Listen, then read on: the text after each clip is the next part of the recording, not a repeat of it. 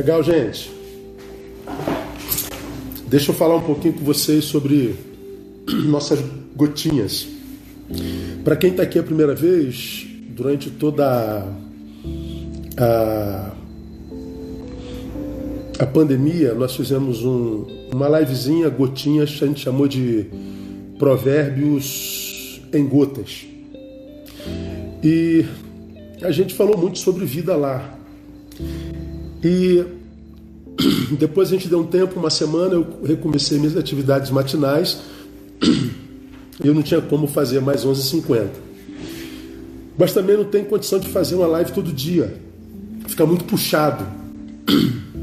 As nossas atividades é, são muito intensas, então preparar uma palavra a cada dia é muito, muito complicado. Ah, mas como eu vi a repercussão enorme das gotinhas, enorme, sobrenatural das gotinhas, eu resolvi voltar com uma, com uma palavra, mas não diária. A gente vai ficar junto, quem quiser, evidentemente, terça e quinta, às 22 horas, e falando sobre esse projeto que eu compartilhei com vocês, que é Ser Humanidade, falando de vida com o pastor Neil. Então acredito que a maioria de vocês, eu já vou desativar, desativar o comentário, tá? Daqui a pouquinho eu desativo. Ah, como a maioria de vocês já deve ter lido o, a legenda da minha publicação, ser humanidade é um, é um neologismo, é uma palavra nova, na verdade ela nem existe, existe porque a gente falou aqui, né? Não é uma criação minha, eu achei essa palavra uma palavra muito interessante porque ela vem quase que antagônica à espiritualidade. A gente fala muito de espiritualidade, a dimensão da sobrenaturalidade, que é importantíssimo, não é?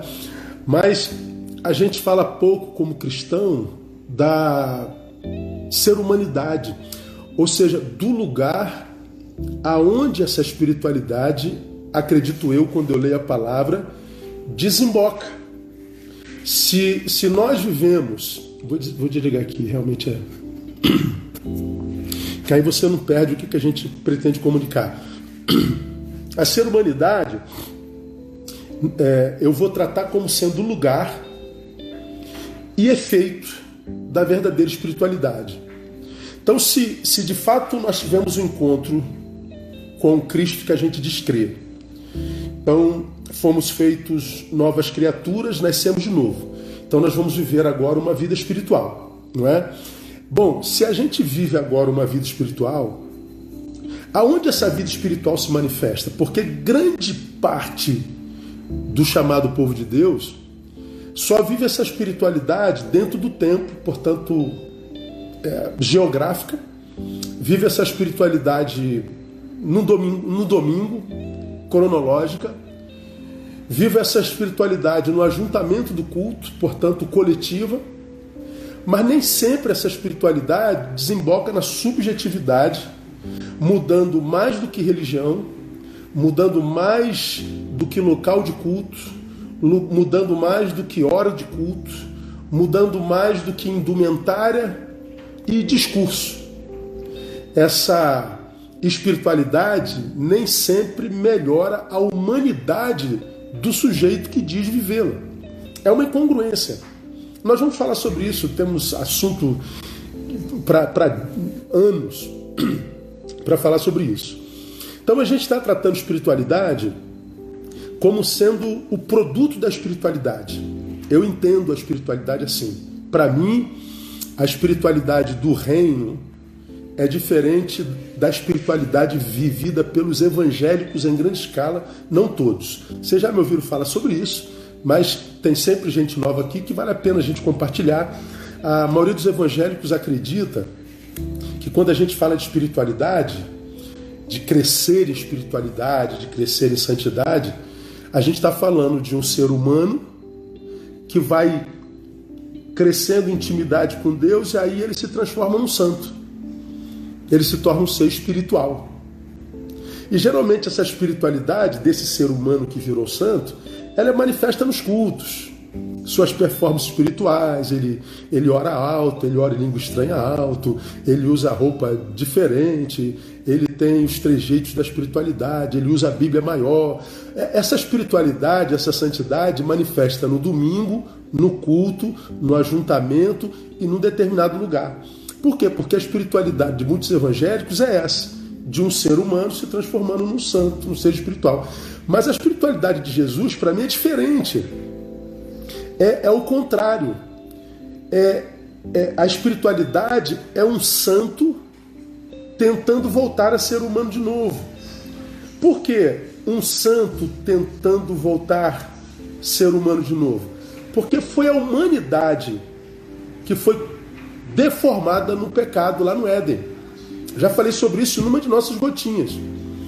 Quando o pecado entrou no mundo, Gênesis capítulo 3, nós vemos uma ruptura é, ampla, total e restrita. Já falamos sobre isso, mas vale a pena lembrar. Tá bom? Nós vamos ficar aqui em torno de 20 e meia hora. Ah, quando, quando o pecado entra, lembra? Deus visitava o homem à tardinha todo dia, e era momento de festa. Mas no dia do pecado, quando Deus chega, o homem se esconde. Então já falei, houve uma ruptura entre a humanidade e Deus, uma ruptura teológica. Mas aí quando Deus acha Adão, que ridiculamente tenta se esconder de Deus, como se pudéssemos esconder de Deus, Deus pergunta a Adão, quem te mostrou que estava nu para que tu te vestistes? Aí ele falou, a mulher que tu me deste. Então a mulher que era extensão do próprio homem, extensão de si mesmo, era o seu eu outro, vira agora a razão do seu problema. A mulher que tu me deste, ela que é a culpada da desgraça. Então, não, não há só uma ruptura teológica entre homem e Deus, há uma ruptura entre o ser humano e o ser humano, uma ruptura sociológica. Mas há também uma ruptura psicológica, porque o homem, ele tinha a possibilidade de dizer não para Eva, mas ele não disse não. Ele comeu imediatamente, mas porque o pecado adoece, ele não tem mais coragem de assumir o seu erro. Foi eu. O culpado fui eu. Eu poderia ter resistido, Senhor, eu poderia ter dito não, mas ele não disse. E nem assume a sua, a sua culpa na desordem na qual está a sua vida, como diria Freud, né? Qual é a sua, sua, sua responsabilidade na desordem da qual você reclama, não é? Pois é, o homem teve uma ruptura consigo mesmo, psicológica. E por causa disso, Deus manda o homem para fora do jardim. Nós fomos criados jardineiros, os que cuidam da, da, da, da, da, natureza, os que cuidam do país, os que cuidam do planeta, os que cuidam do lugar onde nós nascemos, na natureza. Mas Deus nos coloca para fora do jardim, há uma ruptura ecológica. Então, quando o pecado entra, eu rompo com Deus, eu rompo comigo mesmo, eu rompo com o meu próximo, eu rompo com a natureza. Ruptura ampla, total e restrita. Então, eu passo a ser gente de forma errada. Gente de forma errada está longe de Deus. Gente de forma errada não vê no outro o seu próximo e o seu semelhante. Gente de forma errada uh, não reconhece os seus erros. Gente de forma errada vira caçador de culpados. Portanto, gente de forma errada consome o país, é gafanhoto. Consome o planeta é gafanhoto. Então, quando a, a, a espiritualidade vem, quando o novo homem nasce, quando a, a, a, obra do Cristo é gerada em nós, o que, que ele faz? Ele pega esse santo que foi corrompido pelo pecado, esse santo que tinha comunhão com Deus, consigo mesmo, com o próximo e com o planeta, e o que, que ele faz? Ele restaura nesse santo a sua humanidade. E ele se aproxima de Deus, reconcilia-se consigo mesmo, com o seu próximo e com a natureza. Então, quando eu falo de, de espiritualidade, eu estou falando dessa espiritualidade do Evangelho, que não é necessariamente é, a dos evangélicos. Essa espiritualidade restaura a nossa ser humanidade. Como eu já falei, à luz da palavra, quanto mais santo, mais humano, Quanto mais santo, mais normal. Quanto mais santo, mais gente boa. Quanto mais santo, menos santo parece, de tão gente que é. Então nós vamos falar dos efeitos dessa espiritualidade nesse ser humano. Vamos falar da ser humanidade. Deu para entender? Então é o nosso projeto para esse tempo. E hoje a gente vai começar onde para mim começa tudo. Bom, se eu me encontrei com Cristo, me reconciliei com Deus, ah, os resultados dessa reconciliação vão aparecer. Portanto, eu vou me reconciliar comigo. Eu me encontro com Deus, me encontro comigo. Então, me reconciliei comigo. Se eu estou bem com Deus e comigo, claro que esse Deus vai me conduzir ao próximo, que é o projeto original. Não é bom que o homem esteja só. Ninguém que se encontrou com Deus deixou de se encontrar consigo. E ninguém que se encontrou consigo porque se encontrou com Deus vive para si. Não existe carreira solo na vida espiritual. Guarda isso na tua vida. Então eu vou te dizer uma coisa que eu queria que você anotasse e guardasse. Todo aquele que se doa a Deus em conversão é doado por Deus a outrem em missão, em reconciliação. Quando eu me dou a Deus em conversão, Deus me doa a alguém em missão. Não tem jeito. É sempre um triângulo amoroso. Eu, você e o Pai. Eu, o Pai e você. Se a espiritualidade do reino, se a espiritualidade do Cristo chegou a mim, ela vai me direcionar a você. Pois é, ela produz reconciliação. Agora vamos, vamos caminhar um pouquinho.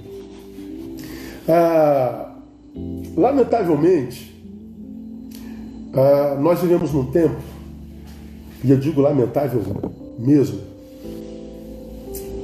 em que a gente não pode sequer usar a, a nossa visão como instrumento de análise sobre nada nesse mundo. Nada. É, a minha visão não serve mais como instrumento de análise. Por quê, pastor? Porque a gente não pode acreditar em nada do que a gente vê. Nada. Nós desconfiamos de tudo que a gente vê. Então, quando a gente usa só os olhos como instrumento de análise de coisas, pessoas, instituições, nós somos é, muito tendentes a nos enganarmos e quebrarmos a cara. Por quê? Porque a gente não pode acreditar em mais nada que os nossos olhos veem. E essa realidade, ela se agrava por causa dessa polarização, dessa polarização maldita dentro da qual a gente vive, essa polarização patológica que virou o nosso status quo. Então, o que eu estou dizendo? Eu não posso acreditar no que vejo em você, e ao mesmo tempo estou longe de você. Então, vamos imaginar que eu me encontrei com Deus. Se eu me encontrei com Deus, Deus vai me levar até você, correto? E você a mim. Pois bem, só que a gente sabe do poder destrutivo do outro. A gente sabe o quanto o outro é tóxico. A gente sabe o índice de maldade do ser humano porque a gente é ser humano. Mas a gente vai ser direcionado outro, não é bom só. Aí, se eu estou longe de você, como é que eu vou estabelecer uma, uma análise a respeito de você para que eu tenha um relacionamento legal? Bom, a análise é através da visão. Só que eu não posso acreditar na visão. Como é que eu faço, pastor? Pois é, eu tenho que me aproximar. Não tem jeito. Se a gente vive polarizado e a gente não pode acreditar na visão, a gente tem que correr o risco da aproximação. Para a gente se aproximar, a gente tem que se permitir viver uma experiência evangélica que chama-se reconciliação, irmão. Reconciliação. Eu acho que a humanidade precisa passar por reconciliação. Nós estamos separados uns dos outros. Nós temos medo uns dos outros. Nós não acreditamos uns nos outros. Viramos especialistas em defeitos alheios. Nós viramos o acusador, o juiz do outro. Nós viramos o apedrejador do outro. Nós estamos sozinhos no mundo, lamentavelmente. Isso é um projeto adotado de vida completamente oposto àquele que Deus planejou para nós. Nesse mundo polarizado, a competição virou o modus vivendi. A competição virou o nosso modo de vida. A competição virou cultura. Hoje a gente fala muito em debate. Debater é disputar. Hoje a gente vê muita discussão. Tudo dá discussão. Algumas semanas atrás, um, um rapaz fez uma publicação aí nas redes. Eu achei interessante que eu preguei no sermão dizendo assim: Nós vivemos um mundo tão louco e polarizado, nós estamos tão distantes dos outros nós matamos tanta gente nos nossos afetos e tanta gente matou a gente nos nossos afetos, que se você escrever na rede assim, ó, a Terra é redonda, você volta dez minutos depois, já tem debate embaixo da sua publicação e você vai ver que começa a discussão a respeito da sua publicação. Aí ele falou, cara, eu vou fazer um teste. Aí ele fez uma publicação literalmente assim, ó, a Terra é redonda. Ponto, acabou. Ele voltou alguns minutos depois, cara. Aí entrou lá os terraplanistas, entrou os teólogos dizendo que a Terra não é redonda, ela é oval, porque Deus está sentado sobre o globo da Terra. Meu irmão, começou a discussão porque ele disse que a Terra era redonda. É assim, nós debatemos, nós discutimos, e se nós não chegamos a um denominador comum, nós eliminamos o outro nos nossos afetos. Por isso a solidão esmaga, por isso o suicídio avoluma-se, porque nós adotamos a polarização e por isso a competição como status quo, como modus vivendi. É terrível. O que nem todos percebemos, irmãos, é que nessa cultura, a da competição, o outro virou, consciente ou inconscientemente, o meu opositor e não aquele que me completa, não aquele que me locupleta, não aquele de quem eu preciso me aproximar. O opositor é alguém de quem eu preciso me livrar, porque é meu competidor. E se, como opositor, porventura houver aproximação, ah, nasce a bendita da competição.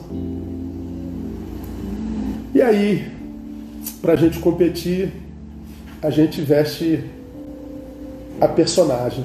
A gente precisa se mostrar forte, mesmo que você esteja querendo se matar. Você precisa se mostrar intelectual, mesmo que não leia um livro por, por ano. Você tem que se mostrar realizado, mesmo que tenha um buraco do tamanho da eternidade no peito. Você tem que se mostrar forte, mesmo que você esteja com vontade de chorar.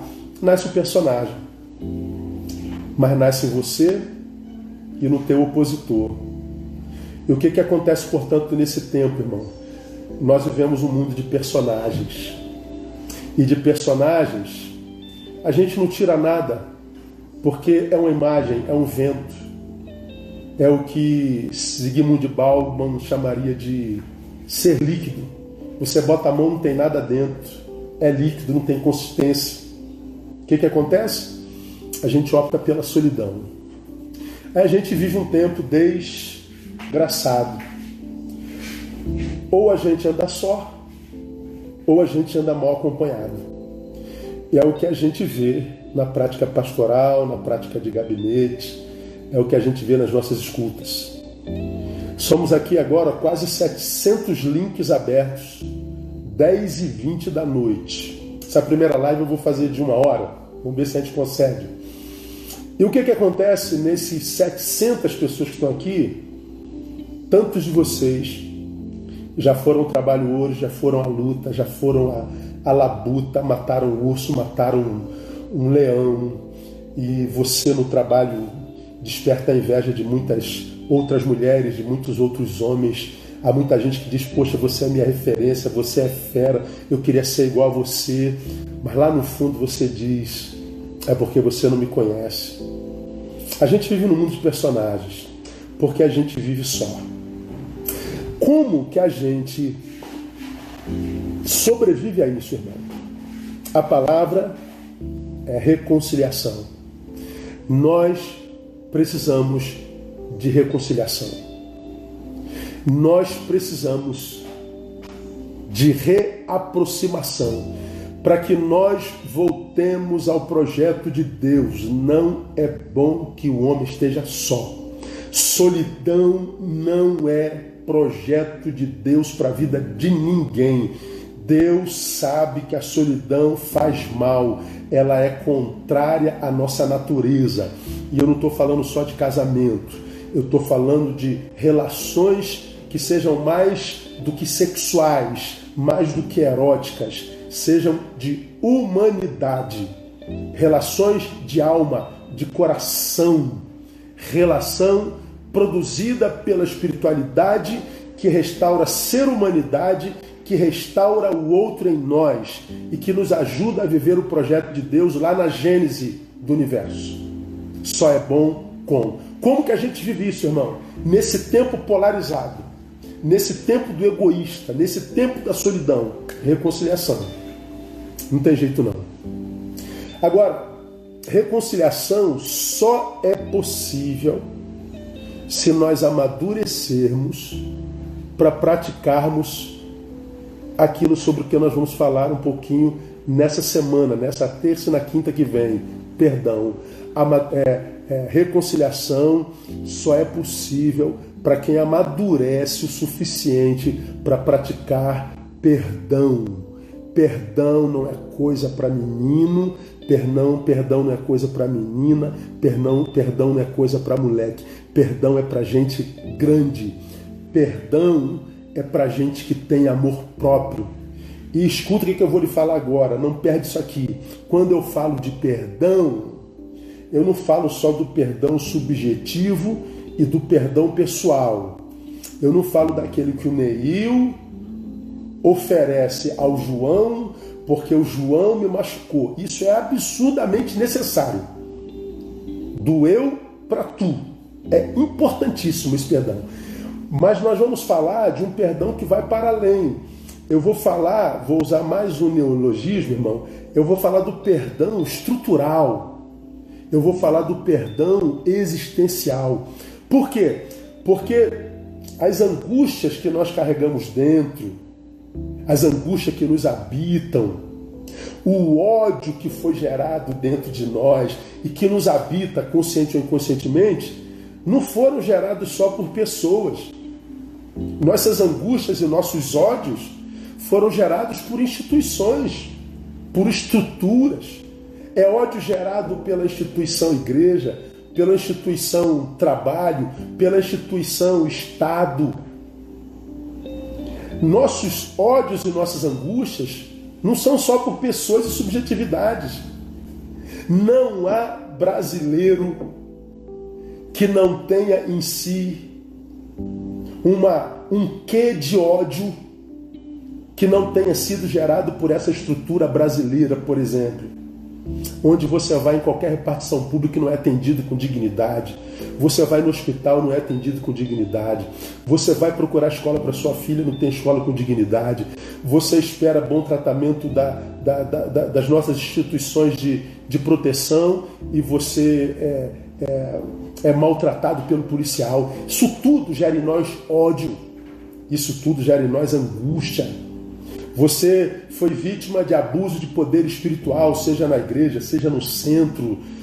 Você foi humilhado na faculdade. Você foi, foi, foi vítima é, do teu plano de saúde. Você tem noção de quanto ódio você carrega dentro de si, irmão?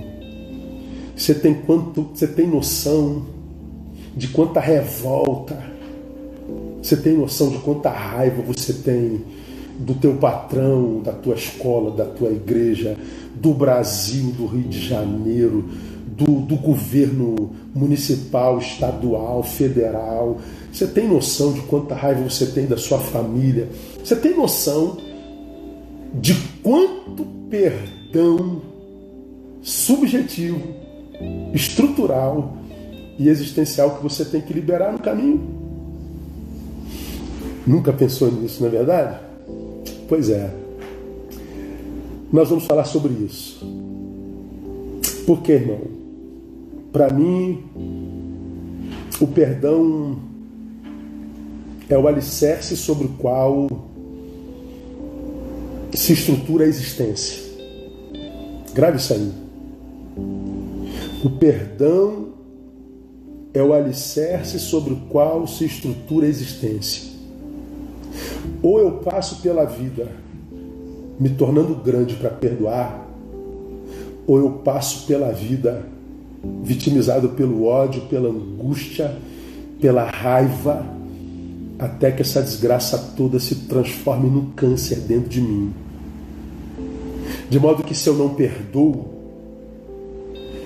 eu me transformo em mais um algoz de mim mesmo. Eu já fui vitimizado pela igreja, eu já fui humilhado na faculdade, eu fui maltratado no hospital, eu fui achacado pela polícia, eu não fui é, é retribuído nos impostos que paguei porque eu não achei escola para minha família, eu fui humilhado ali e aqui. Eu, pastor, eu estou cheio de ódio. E o senhor está falando para eu perdoar? Estou. Aliás, não sou o que estou falando, não, vou te mostrar na Bíblia que é o Senhor quem diz para você perdoar. Porque se você não se perdoa, você se associa aos seus algozes. Quem não se perdoa se associa aos seus algozes. Portanto, irmão, ou a gente cresce, amadurece para perdoar, ou a gente faz opção pela doença existencial e espera a morte chegar. O alicerce sobre o qual se estrutura a existência é o perdão. E é o Senhor que nos ensina isso. Bom, nós já estamos juntos há 30 minutos.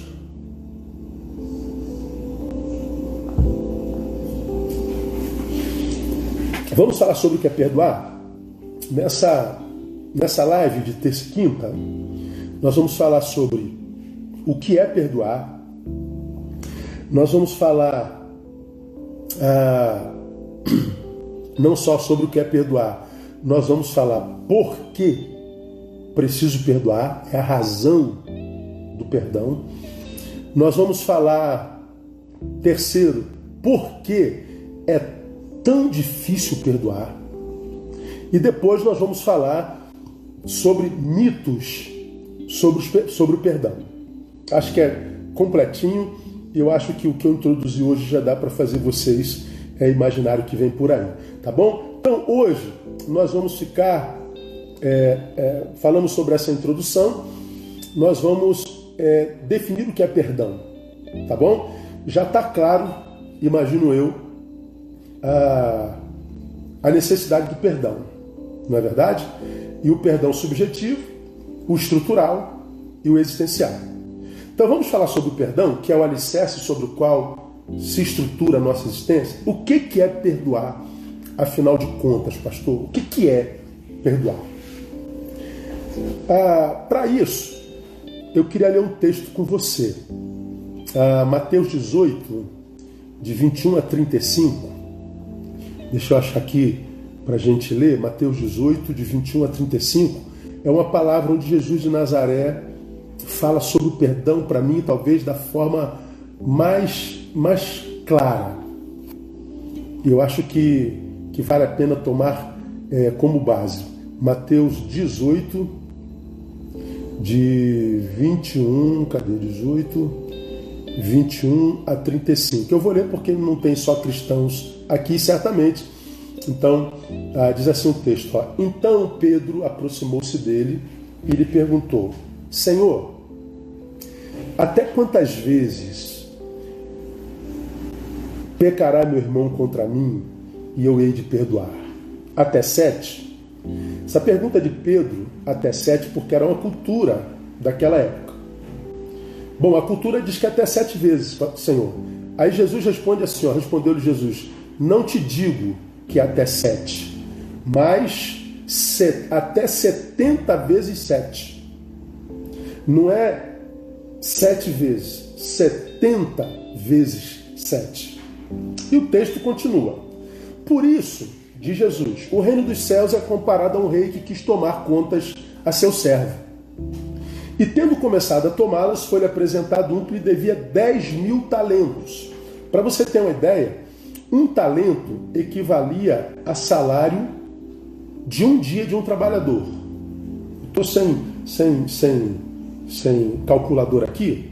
Então, um talento equivalia ao trabalho de um dia de um trabalhador. Portanto, um trabalhador receberia por ano 365 talentos. Aí você imagina quanto que você ganha por ano. Bom, é, o que você ganha por ano equivaleria para aquela época 365 talentos. Esse sujeito deve, devia seu patrão 10 mil talentos. Divida 10 mil por 365 você vai saber quantos anos esse camarada devia ao seu senhor. Pois bem, ele devia muitos anos de trabalho para aquele senhor. Muito bem, mas não tendo ele com que pagar, ordenou seu senhor que fossem vendidos ele, sua mulher, seus filhos e tudo que ele tinha e que se pagasse a dívida. Então a lei dizia: você não tem como pagar 10 mil dias de trabalho? Não. Então você vai me servir como escravo, vou vender sua mulher e seus filhos e vou vender os seus bens. Se não chegar a 10 mil talentos, você vai me servir por tantos dias até que você me, me, me pague minha dívida. Bom, então aquele servo prostrando-se o reverenciava e dizendo: Senhor, tem compaixão de mim, tem paciência comigo, que eu te pagarei, tem misericórdia de mim. O senhor daquele servo, pois, movido de compaixão, soltou e perdoou-lhe a dívida. Está perdoado. 10 mil dias de trabalho. Saindo, porém, aquele servo encontrou um dos seus conservos que lhe devia 100 denários, 100 dias, três meses e meio de trabalho. Ele devia anos, foi perdoado. O que lhe devia, devia três meses. E segurando, olha só, o que foi perdoado, sufocava-o, dizendo: Paga o que me deves. Então seu companheiro, caindo-lhes aos pés, rogava-lhe, dizendo: Tem misericórdia de mim, tem paciência comigo, que te pagarei. Ele, porém, não quis, antes foi encerrá-lo na prisão até que pagasse a dívida. Então veja, eu fui perdoado de 10 mil dias e não perdoei 100 dias. Você tem ideia? Pois bem, então, vendo, pois, os seus conservos o que acontecera, contristaram-se grandemente e foram revelar tudo ao seu senhor, aquele que o havia perdoado. Então o seu senhor, chamando a sua presença, disse: Servo mau, perdoei-te toda aquela dívida, porque me suplicaste. Não devias tu também ter compaixão do teu companheiro, assim como eu tive compaixão de ti? Indignado, o seu senhor o entregou aos verdugos, até que pagasse tudo que lhe devia. Então, olha só, irmão, o resumo da ópera porque eu não perdoei o meu devedor, eu perdi minha liberdade. E perdi minha liberdade por muito tempo. Porque eu não perdoei, perdi minha liberdade. Agora no versículo 35, para a gente acabar o texto. Assim vos fará meu Pai Celestial, se de coração não perdoardes cada um a seu irmão. Assim fará vos fará meu Pai Celestial, se de coração não perdoardes cada um a seu irmão. Deu para entender o poder do perdão na vida de um homem, irmão? Eu e você sabemos, fomos perdoados por Deus.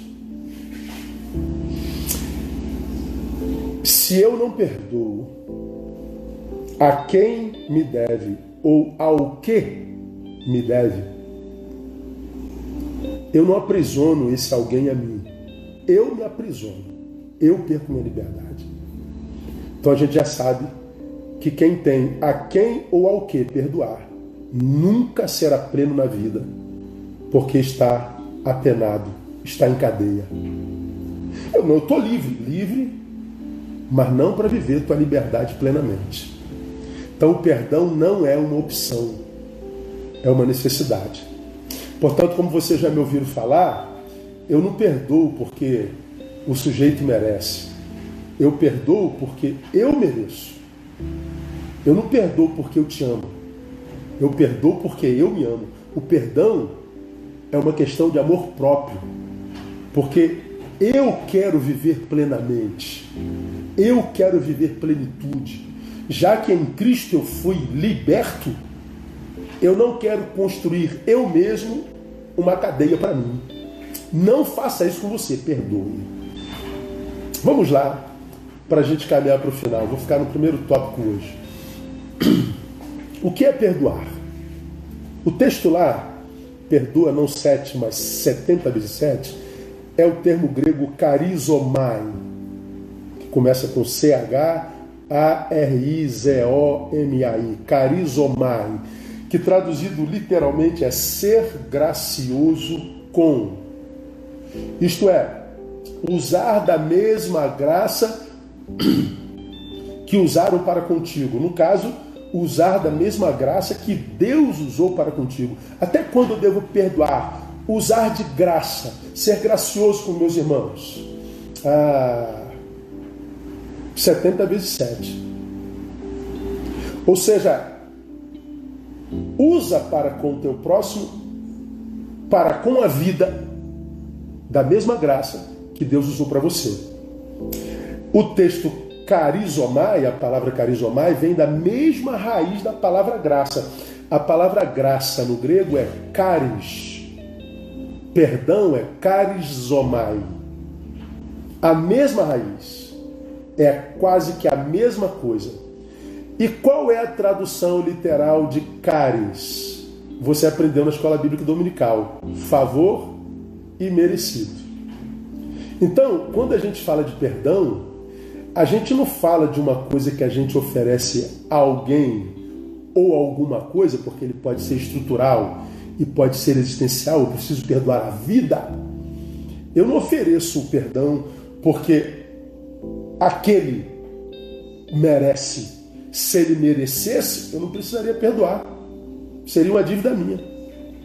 Então o perdão tem essa conotação da graça, é favor imerecido. Eu não perdoo porque ele merece. Eu perdoo porque eu preciso. Só que, como eu falei, precisa ser grande para perdoar. Porque se não for, você é refém do teu ego. E o teu ego não deixa. Teu ego te proíbe. Perdão é para gente grande. Porque é dar a alguém o que esse alguém não merece. É como que se você tivesse se aviltando. E na verdade, o perdão é um tipo de aviltamento mesmo, quando a gente analisa nessa perspectiva capitalista de ser, né? onde a gente só quer ganhar, ganhar, ganhar, possuir, ter. Então, perdoar é, é, é usar da graça que o outro não merece. Agora pense comigo, vamos, vamos entender, porque senão parece uma coisa impossível. Ah, perdoar é, é mais fácil de ser entendido quando a gente entende perdão como o livramento do fruto do mal que plantaram em nós ou que fizeram a nós. O perdão é uma libertação do mal ou do fruto do mal que fizeram a nós. Porque não é libertação do mal. Mal foi o que você fez a mim. Eu preciso me libertar do fruto disso em mim. Né? Vamos, vamos dar um exemplo aqui ah, prático. Vamos imaginar, vamos pegar uma doença antiga. Ah, vamos pegar a AIDS, ok? Que é uma doença transmissível. Como que alguém pegou AIDS? Ah, vamos imaginar que ele deitou com alguém que estava contaminado. Ok? Então, deitei com alguém que estava contaminado e então peguei a, a AIDS. Bom, qual é o mal nessa história? O mal foi ter me deitado com alguém contaminado. O mal foi ter me deitado sem usar preservativo. O mal foi ter me entregue ao desejo irresponsavelmente. Esse é o mal. Agora, qual o fruto que vem para além desse mal? Bom, a além da doença, eu vou nutrir por essa pessoa que não me disse que estava contaminada ódio, ira, raiva, mágoa, decepção. O perdão é me livrar dessa mágoa, desse ódio, desse perdão, dessa traição. Ah, você ajudou alguém com todo o amor do teu coração, você tirou da rua, botou dentro da tua casa, você deu a sua roupa, tirou a roupa do teu corpo, compartilhou a intimidade da sua família, e essa pessoa, quando pôde, ao invés de te agradecer, te deu uma facada nas costas, te roubou. Pois bem, ela já te levou teu dinheiro, levou teu celular e tudo mais. E o que, é que você sente por essa pessoa, além de ter perdido celular, dinheiro, ódio, raiva, ira? Ela foi embora, mas o fruto ficou aqui. Você amou e foi traído. Você ajudou e foi alvo da ingratidão. A pessoa foi embora. Mas o fruto dela está aqui. O que é perdoar? É me libertar desse fruto maldito. É me libertar desse sentimento que está me matando, mesmo depois que a pessoa foi embora. Só que o meu ego, o teu ego diz, mas pastor, essa pessoa miserável não merece isso. Ela não, ela não. Mas não merece mesmo. Por isso que tem que ser graça, carizomai. Porque quando eu a perdoo, quem se liberta sou eu. O ódio, a mágoa, a angústia, a ira, como já disse alguém, é, é, é, que, que, te impede de perdoar, é, é, é, esse rancor é como alguém tomando veneno esperando que o outro morra. Ora, eu estou com ódio dele, não vou perdoá-lo. Pois bem, você está tomando um veneno esperando que ele morra. Não quem vai morrer é você. Então o perdão, ele não é um negócio sentimental, ele é racional. Eu libero porque eu entendi que se eu não liberar, quem morre sou eu. Então, pastor, eu vou perdoar quando eu tiver vontade. O perdão não é produto da volição. O perdão é uma decisão que é produto do amor próprio. Eu te libero porque se não liberar eu morro. Você me fez o mal, me roubou. Você me fez o mal, me abandonou, foi ingrato, me denigriu, me apunhalou pelas costas e foi embora. Mas mesmo tendo ido, continua me adoecendo. Perdoar é nos libertarmos do fruto do mal que fizeram a nós. Dá para ser mais claro do que isso, irmãos? Eu acho que não dá, dá. Não dá. Então, como eu já disse que o perdão é o alicerce sobre o qual se estrutura a existência, se você não liberar esse perdão, irmão, tudo que a vida jogar aí dentro vai ser contaminado por esse ódio, por essa mágoa, por esse rancor, mesmo que você imagine que não esteja mais lá. É como se eu pegasse essa minha aguinha aqui, Minalba, água, água das melhores que tem. Vamos imaginar que eu botasse aqui, ó, um conta-gotas, desculpa a, a, a, a, referência negativa, vamos imaginar que eu pegasse um conta-gota e botasse aqui, ó, nesse litro d'água, uma gotinha de urina. Você beberia? Nem eu. Essa gotinha estraga toda a água. Então, se você joga água limpa, preciosa dentro de você, se Deus joga sentimento bom, se Deus joga ideias boas, se Deus te enche de generosidade, de, de, de, de, coisas boas, quando essas coisas boas se encontram com, essa, com esse lixo todo dentro de você, isso tudo é contaminado. É por isso que tem um monte de gente que conhece, começa um monte de projeto e não acaba, porque tudo que foi jogado dentro dele porque os alicerces não estavam prontos, o alicerce da existência é o perdão, tudo que ele constrói vai à bancarrota. Perdoar é libertarmos do mal que fizeram a nós. Então, queridos, o perdão é uma necessidade existencial. A gente precisa perdoar. Nós vamos ter que ficar por aqui, falta 10 minutos.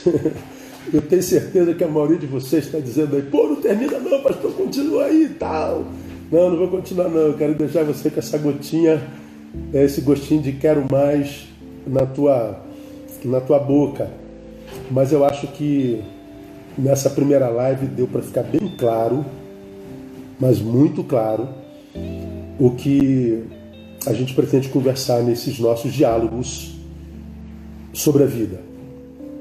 Ah, essa palavra minha, ela termina aqui e depois, daqui a pouquinho, ela vai para o meu canal do YouTube. Ela não vai ficar mais é, como ah, outrora no IGTV, tá? Eu, eu reativei os comentários aí, tá? Ele, essa palavra não vai ficar mais no IGTV, vai para o meu canal do YouTube.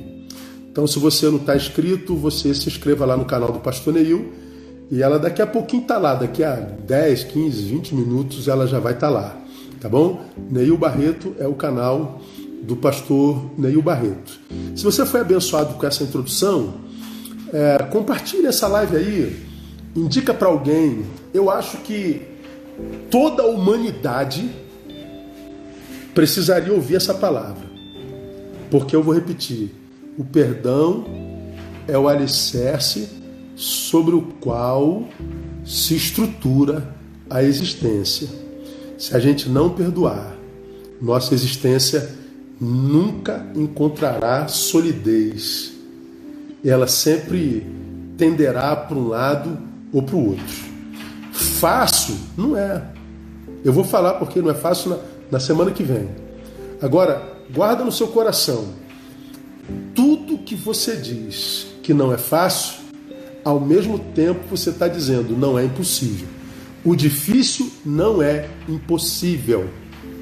Ok? Então, quando você for praticar perdão, não pensa no outro, pense em si mesmo. Porque, amados, deixa eu dizer para você aqui profeticamente, essa pandemia vai acabar. E existe uma vida lá fora esperando cada um de vocês, querendo ser vivida com intensidade. Quantos sonhos você tem, quantos projetos, quanto de Deus você gostaria de viver, quanta vida você já perdeu com esse ódio no teu peito, no teu coração, contra alguém, contra a vida, contra a estrutura, contra o Brasil, contra uma pessoa. Quantos amores você já perdeu por causa de besteira? Quantas pessoas fontes? É tempo de perdão. Amém? Eu vou ficar por aqui. Passamos das 700 pessoas. Daqui a 10 minutinhos, essa, essa live vai estar lá no meu canal e na próxima semana eu volto. Na quinta-feira, às 22 horas, nós vamos falar é, por que perdoar, por que, que é difícil perdoar e quais os mitos a respeito do perdão. Tá bom? E que Deus nos dê a graça de vivermos a nossa espiritualidade manifestada na nossa ser humanidade. Ser humanidade, diálogos de vida até quinta-feira, às 20 horas, se Deus nos permitir. Que essa semana seja uma semana de muito boas notícias. Beijo a todos. Até quinta.